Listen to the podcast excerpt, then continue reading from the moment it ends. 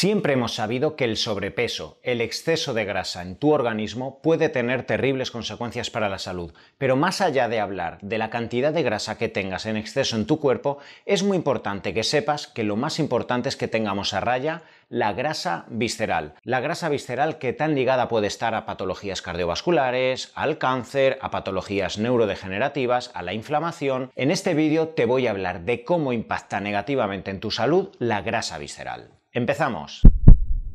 Si es la primera vez que estás en mi canal y quieres estar al corriente de vídeos alrededor del metabolismo, de la nutrición deportiva, de la psiconeuroinmunología, suscríbete al canal, dale a la campanita y estarás al corriente de todos los nuevos vídeos que voy a ir subiendo. Cuando hablamos de la salud tenemos que hablar de la correcta composición corporal que tiene que tener tu cuerpo una correcta cantidad de masa muscular, una correcta cantidad de grasa que tiene que existir en tu organismo, pero cada vez se habla más en el mundo de la nutrición, de la endocrinología, en el mundo de la medicina, de la importancia de tener a raya la grasa visceral. Con el paso del tiempo podemos ir perdiendo masa muscular y podemos ir acumulando cada vez más grasa en nuestro organismo y principalmente en la zona abdominal y principalmente en la zona alrededor de las vísceras, por dentro de nuestra masa muscular que tenemos en la zona abdominal y a eso se le llama la grasa visceral. Cuando somos más jóvenes, a los 15, a los 20, incluso a los 30 años, muy posiblemente el exceso de calorías, el superávit calórico, el exceso de carbohidratos, de azúcares refinados,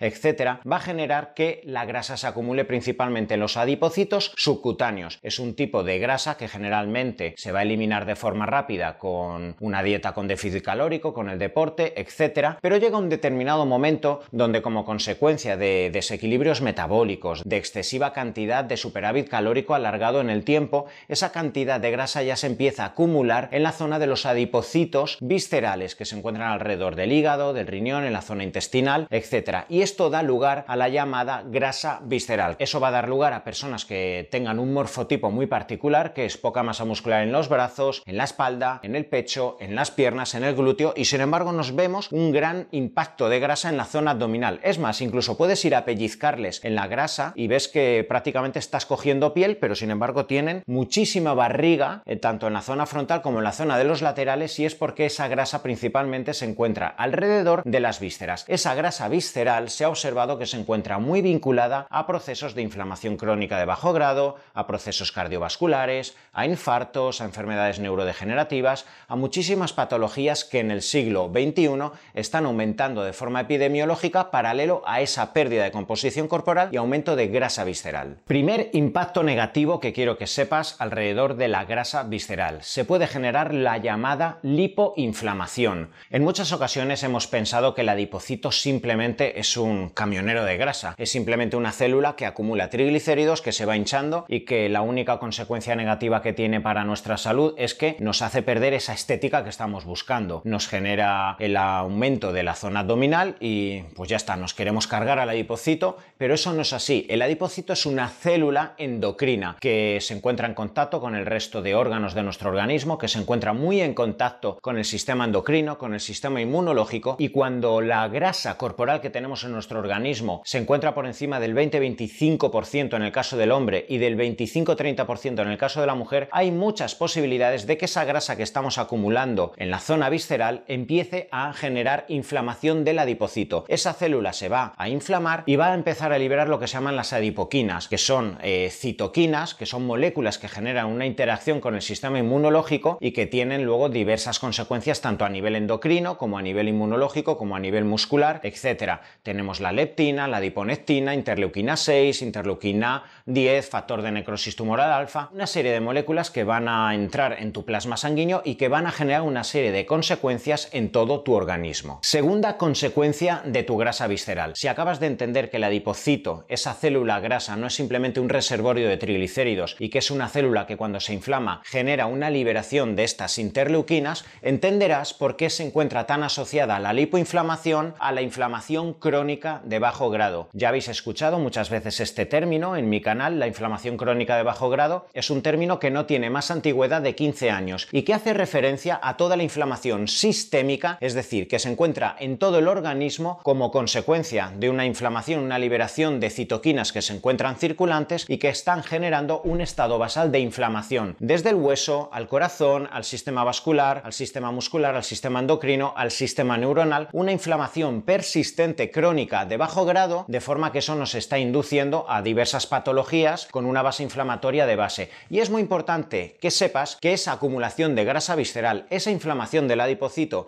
da lugar a la liberación de estas interleuquinas de las cuales te he hablado, como la interleuquina 6, la interleuquina 10, etc. Y todo esto puede generar un caldo de cultivo para un estado de inflamación crónico sistémico en todo tu organismo. De ahí que las personas con una inflamación crónica de bajo grado, con una base metabólica, con esa grasa abdominal, tengan más predisposición a patologías como la fibromialgia, como el síndrome de fatiga crónica, como procesos intestinales inflamatorios, como lumbalgias ciáticas, dolor de articulaciones, mialgias, exposición al deporte y al cuarto día te lo tienes que dejar porque te duele todo el cuerpo, cefaleas, dolor de cabeza constante. Esto es muy típico en personas de mediana edad que aparentemente tienen buena salud, pero sin embargo tú le ves externamente y es ese morfotipo del cual te he hablado antes, muy poquita masa muscular y ya empiezas a observar esa prominencia abdominal, esa cantidad de grasa que está generando esa inflamación sistémica. Por otro lado, el adipocito cuando se encuentra inflamado tiene una conexión muy directa con el macrófago. El macrófago es un tipo de célula inmunológica que se ha observado que tiene muchísima intimidad bidireccional con el adipocito y cuando hay una lipoinflamación, ese adipocito se encuentra inflamado, el macrófago sufre un cambio fenotípico. Eso quiere decir que pasa de ser tipo M2, que es antiinflamatorio, a tipo M1, que es proinflamatorio. Y esto es muy importante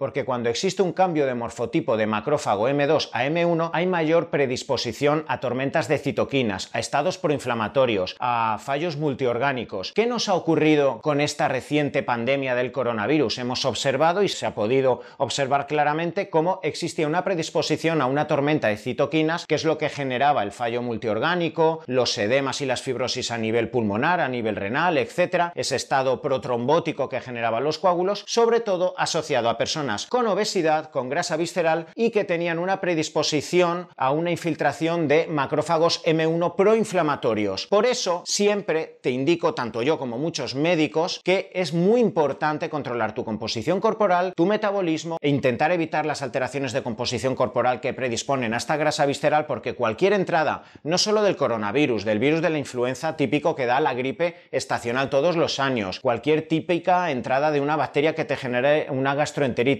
cualquier tipo de infección va a ser peor controlada por tu sistema inmunológico si existe una predisposición a esa inflamación crónica de bajo grado como consecuencia de esta grasa visceral. Tercera consecuencia de la grasa visceral en tu salud predisposición a resistencia a la insulina y por tanto diabetes tipo 2. Se ha observado que al igual que cuando existe una resistencia periférica a la insulina existe más predisposición a acumular grasa abdominal, indirectamente cuando acumulamos más grasa abdominal ese adipocito se inflama y libera esta cantidad de interleuquinas que generan inflamación crónica en tu organismo, los receptores y la flexibilidad de esos receptores a la insulina periférico se ven alterada, de forma que la persona cae en una resistencia a la insulina, una mayor predisposición a no poder controlar la glucosa cada vez que te expones al hidrato de carbono y una mayor predisposición a diabetes tipo 2 con toda la repercusión metabólica que esto tiene en el control de glucosa, elevación de ácido úrico, alteraciones de perfil lipídico, daños a nivel neuronal, a nivel de la retina, a nivel de la vascularización periférica en tu pene, etc. Todas estas consecuencias negativas en la salud ya sabemos que ocurren a partir de un desarrollo de la diabetes tipo 2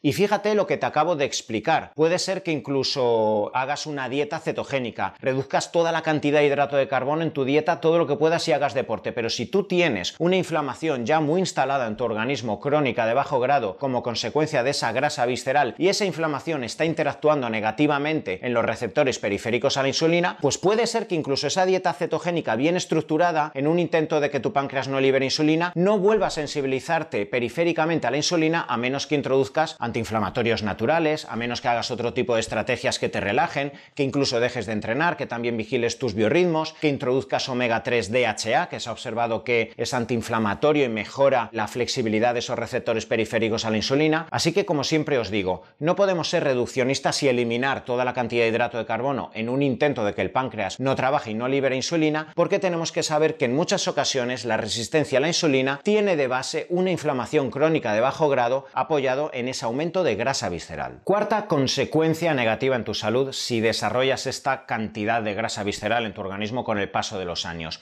Predisposición a mayor grasa visceral y a esteatosis hepática. ¿Esto qué quiere decir? Puede ser que hayas desarrollado una dieta hipercalórica, en superávit calórico, no hagas ejercicio, con el paso del tiempo hayas desarrollado esa grasa visceral, a su vez esa grasa visceral ha generado lipoinflamación, una inflamación crónica de bajo grado, esa alteración en los receptores periféricos a la insulina, pero si vas siguiendo esta línea correlativa de consecuencias negativas en tu salud, entenderás que esa persona cada vez que ahora toma hidrato de carbono, como esos receptores periféricos a la insulina no funcionan bien, tu páncreas para intentar evitar las hiperglucemias sostenidas en el tiempo liberará mucha insulina y la insulina transportará con mucha avidez la glucosa al interior de tus adipocitos viscerales, con lo que se va generando un círculo vicioso. La persona cada vez que toma hidrato de carbono no puede acumular la glucosa en forma de glucógeno en la masa muscular. Además, te de explicar que normalmente vamos a encontrar la grasa visceral en personas que tienen muy poca masa muscular, con lo que no hay mucha capacidad de generar glucógeno muscular. Así que la persona va a transportar la glucosa con la insulina a los adipocitos, que además tenemos alrededor del hígado, y esto genera esteatosis hepática o el conocido hígado graso. Esto va a hacer que tu hígado trabaje peor, que detoxifique peor, que las transaminasas se te puedan elevar y que de forma recíproca se vaya generando ese círculo vicioso en el que a mayor grasa visceral, mayor resistencia a la insulina y mayor predisposición a que cada vez que tomas hidrato de carbono vaya aumentando tu grasa visceral y vayan sufriendo tus órganos viscerales como consecuencia de ese depósito y esa infiltración de grasa periférica. Quinto, impacto en la salud como consecuencia de esa grasa visceral, patologías cardiovasculares. Quiero que entiendas todo el relato progresivo de consecuencias negativas para la salud por esta grasa visceral. Hemos llegado a ese punto donde la grasa visceral está generando un circuito retroalimentado, ¿vale? Que hace que a más grasa visceral tienes, más resistencia periférica la insulina, más inflamación sistémica y cada vez que generas un pequeño superávit calórico o cada vez que tomas algo de hidrato de carbono, más vas acumulando grasa visceral y te encuentras en ese círculo vicioso en el que ya no sabes prácticamente qué hacer. Fíjate, en este momento incluso puede ser que quieras hacer una dieta con déficit calórico y tu organismo aún no se encuentra desinflamado y aún pierdes la poquita masa muscular que puedas tener. En estos momentos hay que jugar con muchas herramientas. Y quiero que sepas que en este momento donde la grasa visceral ya está generando este hígado graso y el hígado no funciona muy bien, no detoxifica, no libera los disruptores hormonales que están circulando en tu organismo, hay mucha predisposición a que el hígado genere una elevación de triglicéridos en plasma sanguíneo, a que genere una liberación de moléculas de muy baja densidad de colesterol, lo cual genera una elevación de LDL y sobre todo una predisposición a la oxidación de estas partículas LDL. Quiero que entiendas que el colesterol siempre repetimos, no es la mala de la película, pero en un estado de aumento de grasa visceral, en un estado de lipoinflamación, de inflamación crónica de bajo grado, de resistencia a la insulina, de diabetes tipo 2, de hígado graso, es muy sencillo que esas moléculas de colesterol se vayan a oxidar, se internalicen en las capas endoteliales de tus arterias, se genere una predisposición a arteriosclerosis, junto con un mayor aumento de presión sanguínea y de coagulación en tu plasma sanguíneo, con lo que vas a tener todas las papeletas para tener patologías cardiovasculares, trombos, ictus, infartos, todo este sinfín de patologías cardiovasculares puede ser que las sufras con mayor predisposición si tienes este aumento de grasa visceral. Sexto, impacto negativo de la grasa visceral en tu cuerpo, impactos negativos en tus hormonas. Y esto lo vemos constantemente los médicos a nivel de analíticas, cuando vamos a revisar los parámetros hormonales en personas que tienen esta alteración de composición corporal, que tienen muy poquita masa muscular y mucha grasa abdominal, mucha grasa visceral. Vamos a observar hombres a partir de los 35-40 años con una disminución de testosterona, un mayor aumento en las cantidades plasmáticas de estrógeno, lo cual imagínate la repercusión que tiene en la funcionalidad sexual, muscular, psicológica de este hombre. Puede ser que esta persona incluso esté tomando antidepresivos, etcétera, se encuentra muy cansada, esté intentando tomar café a lo largo del día y lo único que está ocurriendo es que como consecuencia de tener tanta cantidad de grasa visceral, el testículo no libera bien, no hay buena biodisponibilidad de su testosterona libre. Es más, como consecuencia de tener esa cantidad de grasa visceral, su poca testosterona que tiene en plasma circulante aromatiza, que es el proceso por el cual la testosterona se transforma en estradiol, en hormona femenina, con lo que evidentemente tenemos un hombre de 40 años de mediana edad con una andropausia y con un desempeño muchísimo menor a nivel energético, a nivel sexual, a nivel cognitivo en todas las áreas de su vida como consecuencia de la bajada de testosterona. Evidentemente, la solución no sería darle testosterona, hay que mejorar su composición corporal, su estado de inflamación crónica de bajo grado, todas las consecuencias derivadas de esa grasa visceral y muy probablemente la disponibilidad de la testosterona y la bajada de estrógeno va a ser muy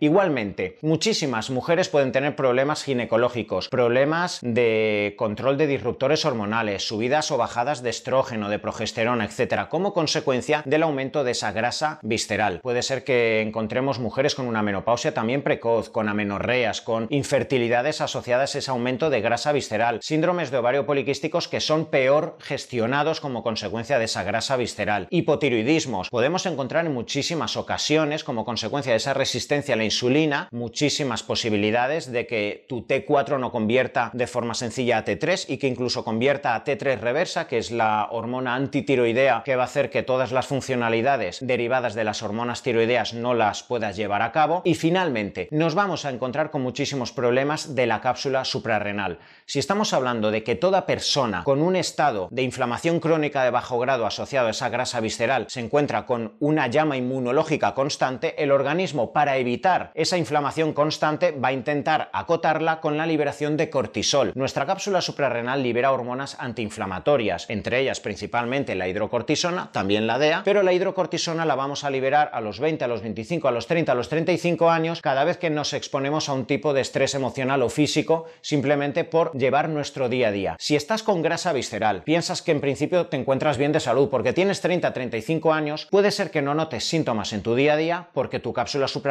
aún es joven, aún es eficiente y libera hidrocortisona. Y eso te permite aplacar la inflamación en cierto modo que estás teniendo en tu cuerpo. La consecuencia va a ser que ese cortisol te va a generar hiperglucemias, te va a retener líquido, te va a retener sodio, te va a generar catabolismo y pérdida de masa muscular, te va a generar glucosilación, te va a generar pérdida de minerales en tus huesos y mayor predisposición a osteoporosis en el futuro y a partir de los 40-45 años puede ser que tu cápsula suprarrenal se quede con un síndrome de fatiga crónica y ya no libere hidrocortisona, con lo cual vas a acabar con enfermedades autoinmunes, síndrome de fatiga crónica, fibromialgia, que es algo que se ve muchísimo a partir de los 40 o 45 años en personas que no se han cuidado hasta la fecha, sin una composición corporal adecuada, con muchos años arrastrando una pequeña grasa visceral y luego puedes observar todas estas terribles consecuencias a nivel hormonal. Séptimo impacto negativo de la grasa visceral en tu organismo, resistencia a la leptina. ¿Esto qué quiere decir? Antes te he explicado que un adipocito, la célula grasa que acumula triglicéridos, en el momento que aumentamos mucho la cantidad de grasa en nuestro organismo y se genera esa predisposición a inflamación, ese adipocito empieza a liberar adipoquinas, entre ellas la leptina.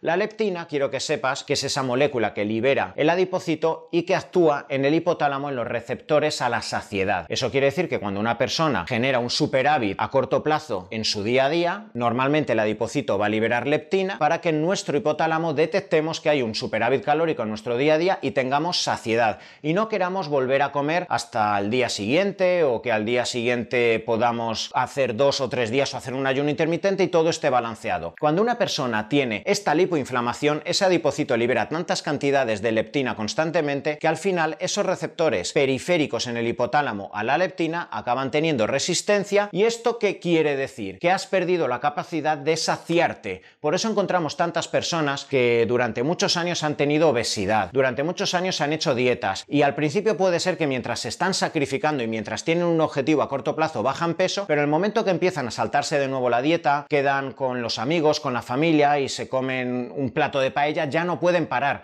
¿Por qué? Porque ese receptor periférico a la leptina, al hipotálamo, que normalmente le diría al organismo deja de comer, que ya te has hinchado hoy, no percibe esa información, con lo que esa persona se hace esclava constantemente de las dietas, con déficit, con superávit, etcétera, porque no tiene control de sí misma sobre las calorías y sobre la comida. Pues quiero que sepas que esa persona no se le puede acusar, hay que entender fisiológicamente lo que le está ocurriendo. Lleva arrastrando tantos años esa cantidad de grasa visceral, esa lipoinflamación, que ya se ha generado una resistencia a la leptina y para esa persona, al menos a corto plazo, no va a ser tan sencillo generar un estatus de adherencia emocional, que sabéis que es la clave para que todas las herramientas que van a favorecer nuestra salud puedan ser instaladas con nuestro objetivo principal, que es a medio y a largo plazo. Así que fíjate esa consecuencia de alargar en el tiempo la cantidad de grasa visceral, una resistencia a la saciedad. Octavo, impacto negativo en tu salud como consecuencia de esa grasa visceral alargada en el tiempo. Impacto negativo en tus emociones. Es evidente que un estado alargado en el tiempo de inflamación crónica de bajo grado, una resistencia periférica a la insulina, una mayor predisposición a alteraciones inmunológicas, una bajada de testosterona en el hombre, a menorrea en la mujer, una pérdida de cortisona, alteraciones en la tiroides, alteraciones en los neurotransmisores como la serotonina, la dopamina, alteraciones en neuropéptidos que se encuentran asociados también a la inflamación del adipocito va a tener un impacto en el equilibrio de tu sistema nervioso y como consecuencia en el control de las emociones, de los conflictos emocionales que tengas en tu día a día, etcétera. Si además eres una persona que te acabo de indicar que cada vez que te pones a dieta, cada vez que intentas convencerte a ti mismo de que esta vez es la definitiva y vas a lograr hacer la dieta e instalar esas herramientas de por vida y a las dos semanas te mueres de ansiedad porque te acabo de explicar que tienes esa resistencia a la leptina, tienes todas las papeletas para que se te caiga la autoestima, para que te acabes acusando a ti mismo, para que poco a poco entres en una depresión, en mayores trastornos obsesivos o trastornos de conducta alimenticia. Así que fíjate ya no solo los problemas fisiológicos y físicos que pueden existir como consecuencia de esa grasa visceral, sino los problemas también emocionales. En tiempos donde cada vez aumentan más patologías como el cáncer, como la fibromialgia, patologías alrededor del sistema inmunológico, la diabetes, patologías cardiovasculares, también observamos cómo cada vez existe mayor aumento de grasa, mayor aumento de sobrepeso, pero sobre todo mayor aumento de grasa visceral. Esta grasa visceral se encuentra muy asociada a todas estas patologías y en este vídeo te he hablado de los 8 principales impactos negativos para la salud que tiene esta grasa visceral. Si te ha gustado este vídeo y quieres estar al corriente de vídeos alrededor de la endocrinología, del sistema inmune, de la psiconeuroinmunología, suscríbete al canal, dale a la campanita y en el siguiente vídeo te espero.